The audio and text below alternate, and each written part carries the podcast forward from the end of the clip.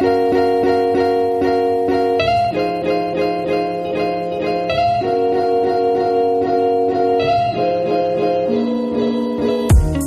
い続きまして旧作をもう一本紹介ということでお願いします。はい、えー今回ご紹介するのはですね「アリス」という1988年の映画ですね、はい。えーこれあのですねヤンシュバンク・マイエル監督っていう方の長編デビュー作になるんですけども、うん。まあ、おそらくですが、まあヤンシュバンク・マイエルって誰と？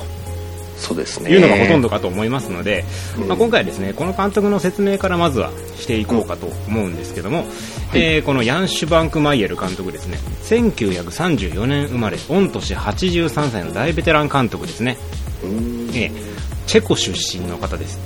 うんうんうん。でこの監督ですね特徴として挙げられるのが非常にですね不気味な世界観を表現することが多い監督さんなんですね、あのデビュー作、まあ、短編のデビュー作なんですけどもこれがですね、まあ、非常に言いにくい名前なんですがシュバルツェ・バルト氏とエドガル氏の最後のトリックという、まあ、そういう作品なんですね。うん。これがまあ非常にですね不気味な雰囲気を醸し出していてあのストーリーがもうないに近いんですよ。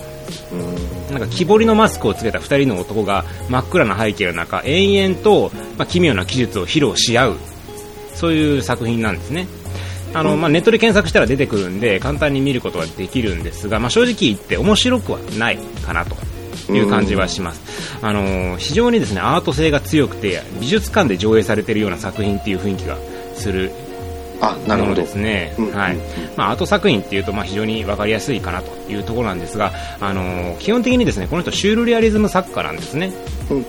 で、まあ、芸術家映画芸術映画を作っている監督なのであのストーリーや分かりやすい娯楽性を求めるそういったまあ監督ではないんですよ、うんうん。あのー本人もですねあのディズニー大嫌いとへえあそうなんですね。ディズニー映画なんかあんなもんクソくらいだっていうような そう言っちゃうような人なので、まあ、お察しくださいという感じですよね。はい。はい。はいで、まあ、この監督ですね映画制作への意欲っていうのは8歳の頃に見た人形劇が始まりなんですね。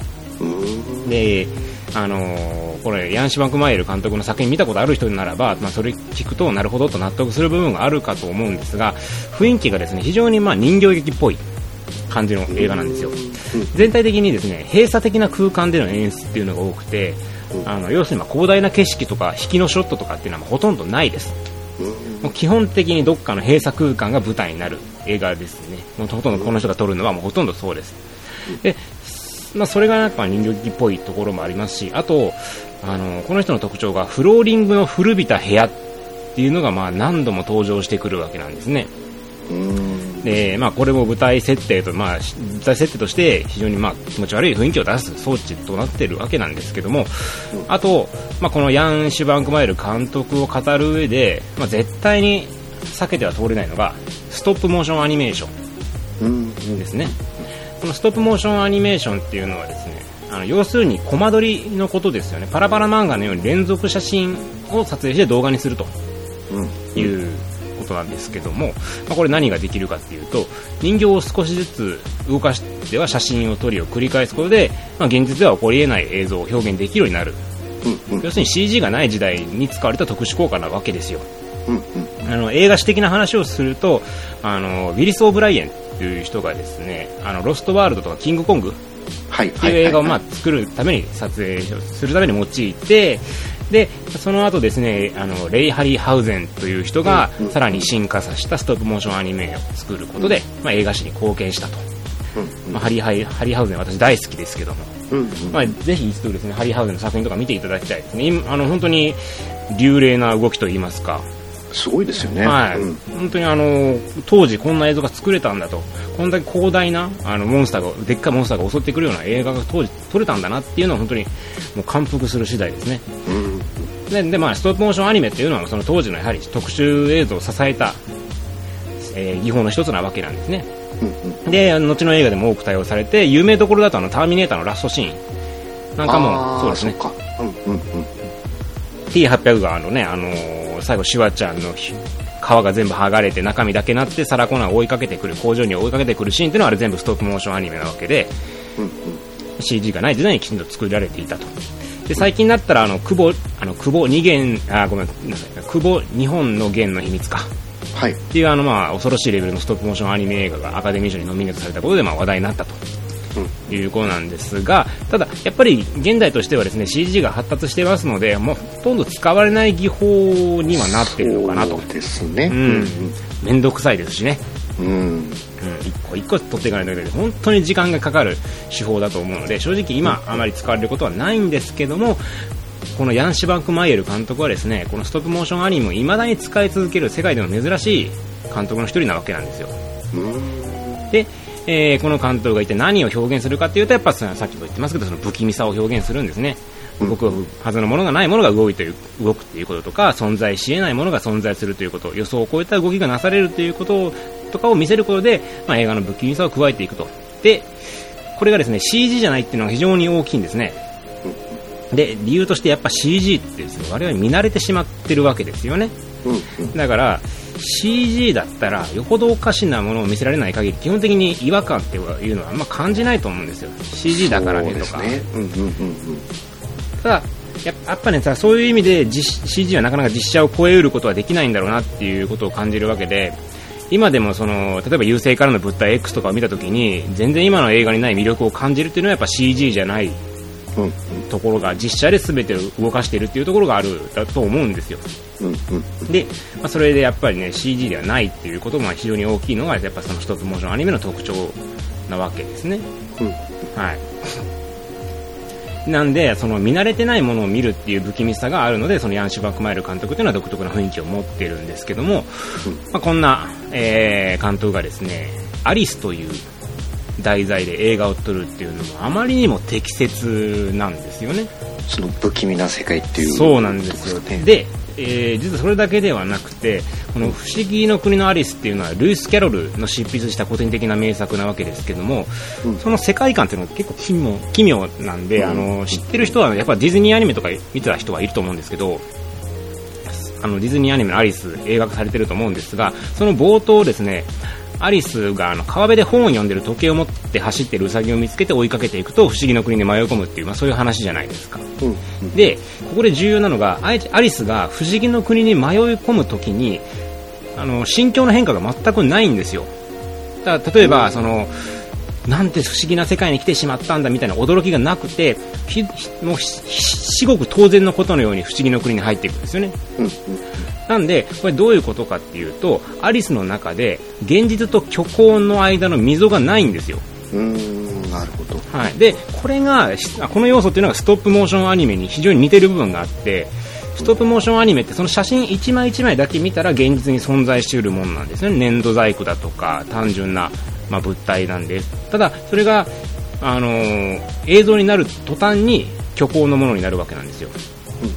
だからこの要するにもう現実と虚構の境目が非常に曖昧な表現になっているのがこのストップモーションアニメであってこれがアリスとの類似点となっていると、まあ、両方ともその境目が非常に曖昧になっていることで不気味さを醸し出す、まあ、そういう風な技法だじゃないかなっていう共通点があるんじゃないかなというふうに自分は思うわけで。だからこのヤンシュ・マクマイル監督がアリスを描くっていうのはまさしくやっぱ適材適所なんだなとうんいうふうに自分は思うわけですね。はい。で、えーこのアリスという作品なんですが、予想はつくかと思いますが、アート映画なわけですよ。ストーリー性ないです。で、オチも正直面白くないです。え、オチつまんないです。あの、言っちゃうともう夢オチです。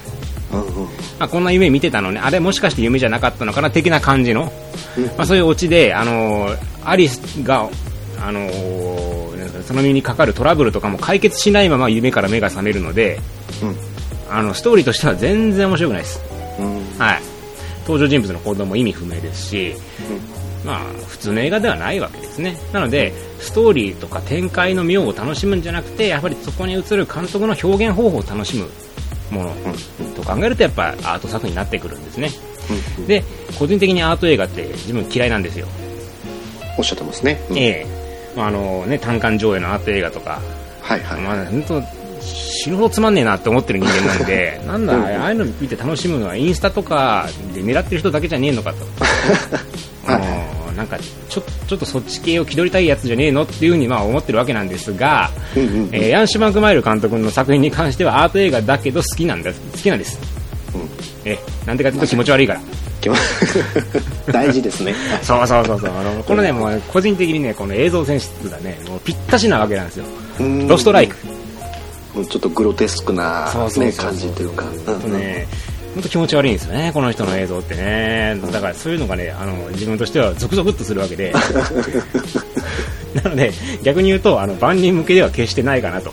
あ確かに、うん。そうですね、絶対これはもう好き嫌い大きく分かれると思います。あの全員が好きっていう映画では絶対ない、うん。うん。うん。なのであのこれ見て自分はおすすめしてますけども決してあの聞いてる皆さんが面白く感じるかっていうのはその保証は全くないですね。はい。で、まあ、一応ただまあはまあ、ストーリーは若干はあるんですけども主人公のアリスが飼っていたウサギがある日突然自分の、ね、小屋に隠してあったパーティー衣装を取り出したかと思うと懐中時計を持ってどっか行っちゃうわけなんですよでそれを追ったアリスが、まあ、不思議の国に迷い込んでいって体が大きくなる薬飲んだり洪水に巻き込まれたりハートの女王様と裁判沙汰になったりとか、まあ、おなじみの展開になっていくわけなんですが、でこの展開の描写もそうなんですけどもその合間合間の描写っていうのも、まあ、めちゃくちゃ独特なんですね。うん例えばあのウサギ。みじんも可愛くないです。うん全然可愛くない。ネズミみたいななんか汚いですよね。出っ歯で髪のさらあのへ毛のサラサラ感はなくで目ん玉ギョロギョロなんですよね。で時々なんかね舌とか出てくるんですけど舌もね気持ち悪い舌しているんですよ。うんこいつ飼いたくねえなっていうね。もうほんと気持ち悪い。もう全然可愛らしさはないわけです。それがいいっていう。そうそれがいい。そこがいいんですよね。っていう。ねあのね不思議の国の住人たちもね気持ち悪いんですねみんなね。うん。口がリアル。あなんかあの靴下の蛇みたいなのが出てくるんですよ。で靴下の蛇なんですけどなんかその靴下に口と目がついてる蛇なんですが、まあ、口が基本的に入れ歯。うん。人間の入れ歯。目ん玉に関してはもうほんただの目玉。うん。もう全然デフォルトされてない目玉と歯が生えててそれがなんかうごうごめくという。気持ち悪い。気持ち悪いんですね。あとね生肉がやたら動くとかね。お前は動かなくていいよってやつが動いたりとかあとなんかねパンから釘が生えたりとかするんですね。ああなぜっていうね。これねあのヤンシュマンクマイル監督ですねあの食事嫌いらしいんですよ。ああじゃあそういうそういうものとして見てるってことでなんかね食事っていうし物事をあまり美しいものと捉えてないらしいんですね。あなるほど。結構ね監督の作品には食事シーンが出てくるんですけど全部ねもうねジブリの真逆。全然美味しそうじゃないもう全ての食事シーンがまずそうなんですよ。もう口のドアップでくちゃくちゃ言ったりとか。ほん。とまずそうで。でね監督の短編にですねその2人の男がレストランにいてうんうん。なぜかその移植を始める要は変なものを食い始める勝負をするっていう映画があるんですよ。ナプキン食べたり皿食べたり自分の服食べたりはあは机食べたり椅子食べたりするっていう。あそういう映画があったりして本当に食事というものになんかえらい固執してるのがねこの監督なわけなんですね。うん。なんでそんなに飯食うこと嫌いな1日3回もやってるのに嫌いなのかよって思うんですけど、まあ、嫌いらしいです、はい、ほど。うん。でねこれあのー個人的に思うんですけどこの監督の描くこの特にアリスの世界で描かれてる世界観って多分ねサイレントヒルの元なんですよ。あのゲームのサイレントヒルってあるでしょ？はいはいはい。あれあの一般的にあのジェイコブ・ラダーっていう作品が元になってるってよく言われるんですけどうんうん。個人的にはねこのアリスの世界観の方が近いんじゃないかなと思うんですね。うーん。例えばサイレントヒルってなんか缶詰を開けたら中に電球が入ってるとかそういうシーンがあったりするんですけどこのアリスもですねその缶詰を開けると中にゴキブリが入ってるとかうんうん。そういうシーンがあったりとか要するに日常のものが死に滅裂な存在になってるっていう状況が結構多かったりするんですうねん。でそれをサイレントヒルと非常に似てて多分ジェイコブ・ラダー以上にこっちの世界観の方が参考にされてるんじゃないかなって思う部分もあるわけなんですよ。えーサイレントヒルの元ネタみたいなな感じまあもちろんもしかしたら全然知らないだけでたまたま似てるだけかもしれんけどもただサイレントヒルの世界観が好きな人は多分このアリスって映画は好きだと思います。ああいいですね。なんかサイレントヒルもなんあれはなんて言うんですよね。その日常からこうちょっとずつずれていくそうそうそうそうそうそう、ね。なんかと多分日常の延長線上でおかしな世界になっているっていう表現が多分似てるんじゃないかなっていうね。うーん。本当にアリスはそういう世界観をうまく表現してるわけで、うんうん。で、うでですね、まあ、あの、これ以上もう作品の紹介しようがないんですよね。見てくれっていう そうそうだってストーリーないんで、もうこれ以上はね、アート作品なんで、もう見てもらうしかないかなという気はします。うんあの、YouTube とかで短編は見れるんですよ。で、アリスもちょろっとなんか、まあ、違法アップロードされてます。全編は見れないですけども、部分部分だったら見れるので、まずちょっとそれを見てですね、その世界観が好きだったらちょっと見てみたら、多分楽しめるかなと思います。まあもちろん逆に無理だという人もいると思うんで、まあ、そこはちょっとね、短編あたりを見てから判断していただければと思うんですが、まあ、とはいえですね、このヤンシュバンク・マイエル監督っていう人自体が多分それほど有名じゃない。で、うん、映画マニアでも知らない。うん。うんと思うんですよ。まああんまりこうね、うん。なんかよく会話に出てくる人ではないですよね本当にね、いや、ヤンシュバンク・マイエル大好きでねと言っても多分ね、1000人に1人ぐらいしか分かってくれないんじゃないかな っていうレベル？日本やと、特に。ちなみにこの人新作控えてるよ。あそうなんですかえカフカの変身を取ります、この人。わかるななんかぴったりじゃねえかっていうね。ぴったりですねぴったりじゃねえか、もう、カフカの変身とか楽しみで仕方ないっていうね。ヤンシュバンク・マイエル監督の変身か、これは楽しみだなっていう、もうね、期待せずにはいられない。うんなんかすごくつながる。うん。変カフカの変身もね、非常に奇妙な作品やからね。うん。それはこのね。この人が料理しちゃうんでしょ？うん。あ でもどう描くんやろうね俺思うんやけど変身っていうあの小説はさ主人公が本当に変身したのかどうかわからんところにやっぱ面白さがあるわけやん。あうんうんうんそれを映像にしちゃっていいのかなっていう。夢落ち？夢落ち？夢落ち？どうやってその曖昧な世界観を映像で出しちゃうかなっていうのは気分気になるけど多分まあでも虫の映像は出さないとね、そうですね、うん虫の映像出さずにヤンシュマンクマイル監督の変身なんか見たないしな。確かに。じゃあへー。ちょっと楽しみなんですよ。なのでね、あのーちょっと監督にヤンシュマンクマイル監督を知るいい機会になってほしいなというふうには思うわけですね。確かに。うん。なのでまず一回ちょっと YouTube 見て。うんうん。でもしそれであったのであれば見ていただきたいうんうん。アリスですね。本当にあのデビュー作にして最高傑作というふうに私は思ってるので今のところ。うん。最新作とか正直あまり面白くなかったので。あそうなんですね、うん。うん。あの本当にアリスが一番面白いかなと思ってます、手に入りやすいですもんね、うん、ブルーレイがね最近発売になってあの簡単に見れるようになりました、うん。なのであのまあブルーレイレンタルするか買うかどっちかしていただいて見ていただければと思いますので、なるほど。ぜひとも皆さんの86分アリスにというアリス。ところで、はい、まあ、奇妙な映画体験ができるんじゃないかと思います、うん。はい。面白そう。ぜひとも